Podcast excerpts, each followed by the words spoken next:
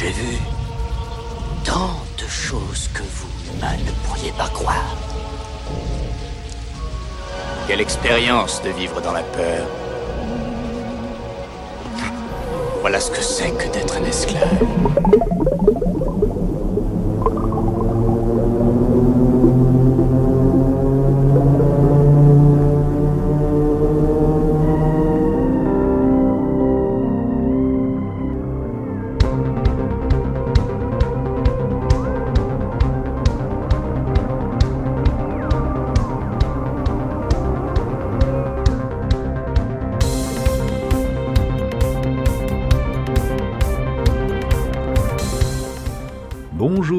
Curieux, bienvenue dans l'épisode numéro 2 de Souvenirs de l'avenir du futur. Merci de répondre présent dans cette balade consacrée au futur, ou plutôt au rétro-futur. Car j'évoque les jalons qui ont construit ma culture au long des diffusions de l'émission de télévision L'avenir du futur. Ça fait beaucoup futur, futur, futur, mais qu'est-ce que j'y peux? J'y peux rien. Il n'existe pas beaucoup de documents concernant cette production, mais j'ai bon espoir qu'avec vous, chers auditeurs, des choses ressortiront pour alimenter cette recherche. Ainsi, pour ce deuxième épisode, nous voici plongés le vendredi 21 février 1975. When worlds collide. Written in the stars is a message of doom for this, our world. And now, in the most shattering experience the screen has ever given you, Paramount tells what could happen within your lifetime when worlds collide. Nous sommes sur la première chaîne, tout juste baptisée depuis 1975 justement, en TF1. En compagnie d'Hubert Reeves, invité par messieurs Robert Clark et Michel Chevalet, le film diffusé ce soir-là est Le choc des mondes de Rudolf Maté, sorti sous la bannière Paramount en 1951. Je n'ai vu ce film qu'à cette occasion. Je n'avais que 7 ans, mais je m'en souviens encore. Je pense qu'il m'a traumatisé dans le sens où mes jeux furent fortement marqués euh, par, ce, par cette pellicule, euh, par la suite, et souvent l'enjeu de mes petits personnages en plastique et de villes en cubes de bois euh, fut à présent de survivre à une apocalypse. J'ai gardé un goût certain pour le post-apo d'ailleurs, comme on dit. Mes émissions sur le phénomène zombie ne le démentiront pas. Malheureusement, je vois que je suis de moins en moins seul à présent à y penser pour d'autres raisons, et nous allons euh, maintenant parler de ce film de patrimoine qui n'évoque non pas euh, les dérèglements climatiques, non pas les invasions euh, d'extraterrestres, mais bel et bien de la destruction ni plus ni moins de notre planète par un Armageddon astéroïdal, ou plutôt planétoïdal, voire étoiloïdal. Ah oui, eh oui. Dans ce film produit par Georges Pal, euh, qui est un grand nom de la production ciné, et particulièrement dans le domaine de la SF euh, des années 50-60, euh, on lui doit quand même Destination Moon, la guerre des mondes, Conquest of Space, et puis dans les années 60, The Time Machine, on n'a pas oublié non plus, plus tardivement, Atlantis, The Lost Continent. Bon, disons-le clairement, euh, la liste que je viens de vous citer ne contient aucune faute de goût. Ce qui n'est pas le cas malheureusement de la bobine catastrophe de cet épisode. Même si c'est un film de patrimoine, When Worlds Collide, le choc des mondes en français, qu'il convient à tout amateur de SF de voir avec un œil circonspect. Ce film donc est une adaptation par le scénariste Sid Nebom d'un roman qui a été écrit en 1933 par Edwin Balmer et Philip Willy. Celui-ci présentait pour protagoniste aventurier un héros athlétique, sa petite amie et un scientifique. Hmm. Et ce sont des personnages qui ont été bien sûr repris par Alex Raymond pour les aventures de Flash Gordon en 1934, très peu de temps après. On peut ainsi relier ce roman et son adaptation filmique à la SF moderne, puisque celui qu'on renomma étrangement en France Guy Léclair fut la principale inspiration d'un autre Georges Lucas. Oui, Donc Star Wars a une relation euh, avec ce choc des mondes. Bon, des fois, c'est assez euh, tortueux, mais il faut bien le noter. Les auteurs ont écrit également une suite donc de romans, mais qui n'a pas été adaptée. Voilà. Donc le choc des mondes a eu une suite.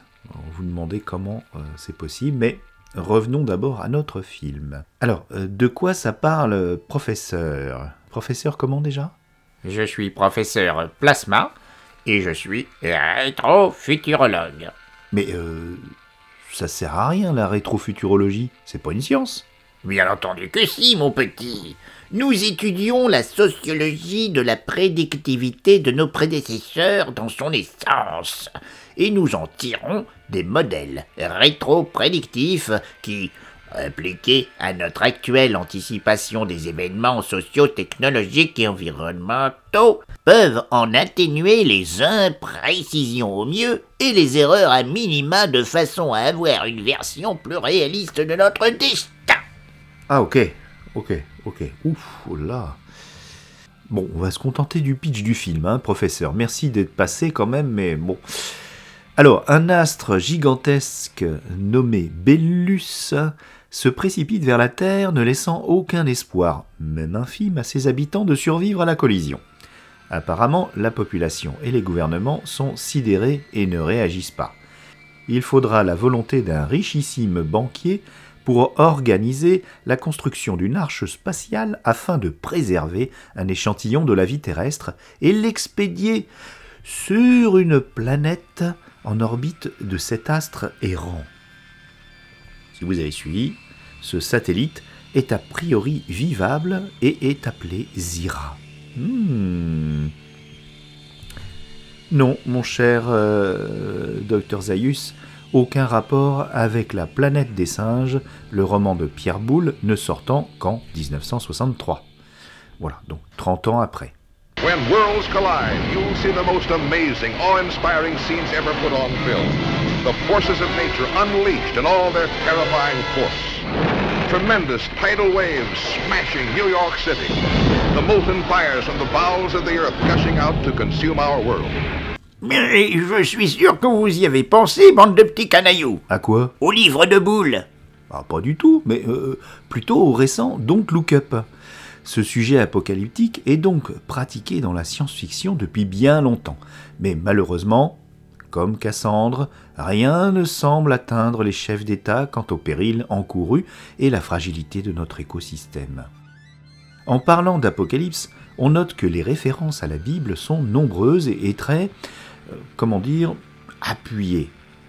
On la cite, on la montre, on est vraiment dans les années 50. De plus, le grand reproche également fait à ce film est le choix des candidats à la survie entassés dans ce suppositoire interplanétaire. Il est constitué uniquement d'un sidérant panel de beauté, euh, d'intellect supposément, beauté blanche uniquement, et américaine de surcroît ce qui n'est pas si évident dans le livre original, car plusieurs missions y sont évoquées depuis plusieurs grandes nations du globe. Mais le message fort du film est que seuls les États-Unis sont à même de réagir et surtout en ont les capacités. Alors, pour ce qui est de l'image, c'est très correct pour l'époque, il y a de l'ambition, le budget n'est pas si minimal au point de qualifier cette bobine de série B. 936 000 dollars, en équivalent de nos jours de 10 millions de dollars, et certes, euh, était certes trop court, notamment pour la fin considérée comme bâclée avec un matte painting prévu à l'origine pour les cartons de promotion.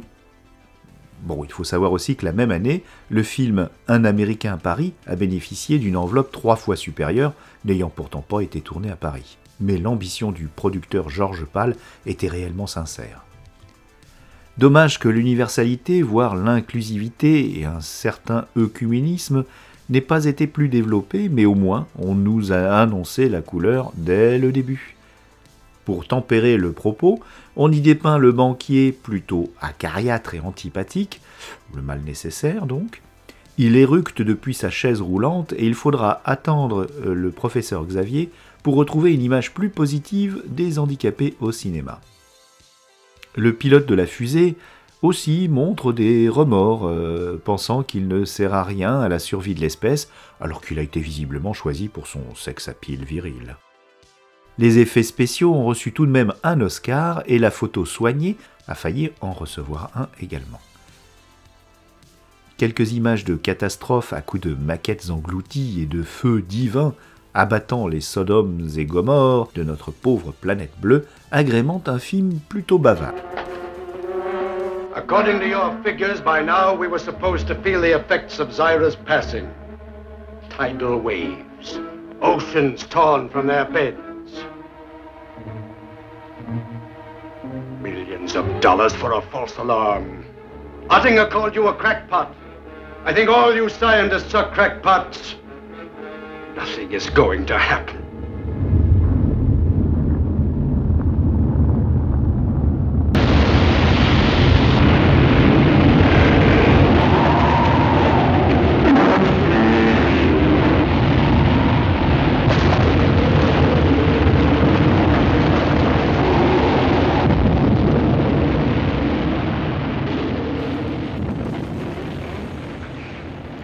Soit bien clair.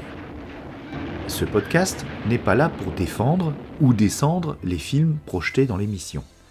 Je donne un point de vue qui est assez partagé euh, sur la qualité finale, même pour l'époque. Toutefois, je dois quand même rappeler que les débuts de la SF au cinéma étaient valeureux et restent du patrimoine. De plus, il est intéressant de sacrifier quelques dizaines de nos précieuses minutes volées aux dernières nouveautés scintillantes sur les plateformes infatigables pour visionner ces morceaux d'histoire cinématographique. Je vois les images de ce film et j'ai de nouveau 7 ans avec la mâchoire qui se dévisse. Le contenu très dramatique et écrasant du long métrage m'a littéralement dérangé. D'autant que je n'ai évidemment pas pu en parler à personne par la suite, et ça ne se faisait pas à l'époque. Ça me donne envie de vous recommander, si vous me le permettez, de bien accompagner vos enfants dans la vision de programmes qui posent des enjeux aussi tristes et traumatisants que la fin pure et simple de l'humanité et d'un superbe écosystème euh, qu'est notre monde. Bon, pas de regret, et il est certain que je comprends maintenant mon appétit enfantin pour des récits plus adultes par la suite. Je ne pouvais pas continuer les bibliothèques vertes après euh, bah, ce genre de choses, et je suis passé directement au fleuve noir Anticipation.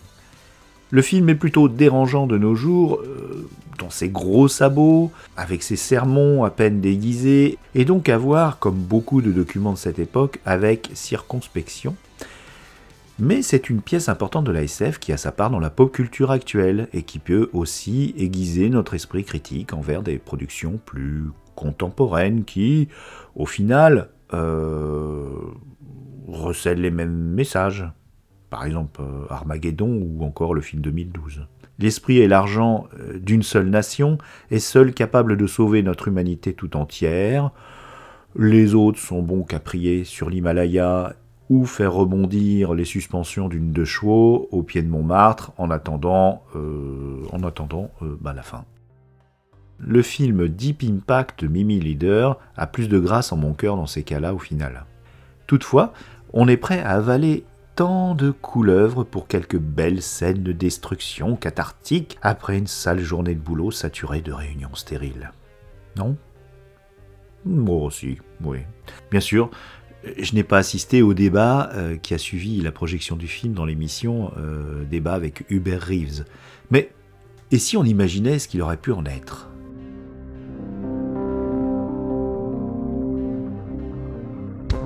Bien, mon cher Hubert, je peux vous appeler Hubert Bien entendu, entre confrères vulgarisateurs scientifiques, on peut se permettre un peu de familiarité. Bien, pouvons-nous envisager une fin probable telle qu'elle est montrée dans le film? Absolument. Même si la progression d'une étoile errante de la sorte aurait été repérée bien plus tôt, admettons qu'un objet stellaire, une comète ou un astéroïde moins repérable menace de nous percuter, et pensez-vous que nous puissions trouver une solution? Avec la science de 1975, euh, c'est peu envisageable. Mais il est clair que nos gouvernements et autorités scientifiques ne souhaitent pas réitérer le fiasco des dinosaures 65 millions d'années de là et priver les Américains du Yucatan pour leur spring break. Les nécessaire sera fait pour préserver assurément notre monde merveilleux des catastrophes spatiales ou climatiques à venir. Les faits sont là devant nos yeux. Je ne peux imaginer euh, en 1975 un seul instant que les décisions vitales ne peuvent être prises dans les années à venir. Eh bien, merci Hubert pour ces paroles rassurantes. Et à bientôt dans notre prochain numéro de l'avenir du futur. Galaxy Pop. Galaxy Pop. Galaxy Pop. Galaxy Pop. Wow. Galaxy Pop.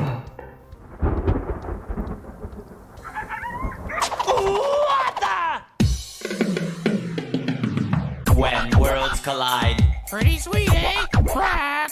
You can run. But no can hide. When worlds collide, you'll laugh so hard, you'll swear you died. When worlds collide, hold my hand, I'll be your guide. When worlds collide. Where worlds collide, dark clouds roll by.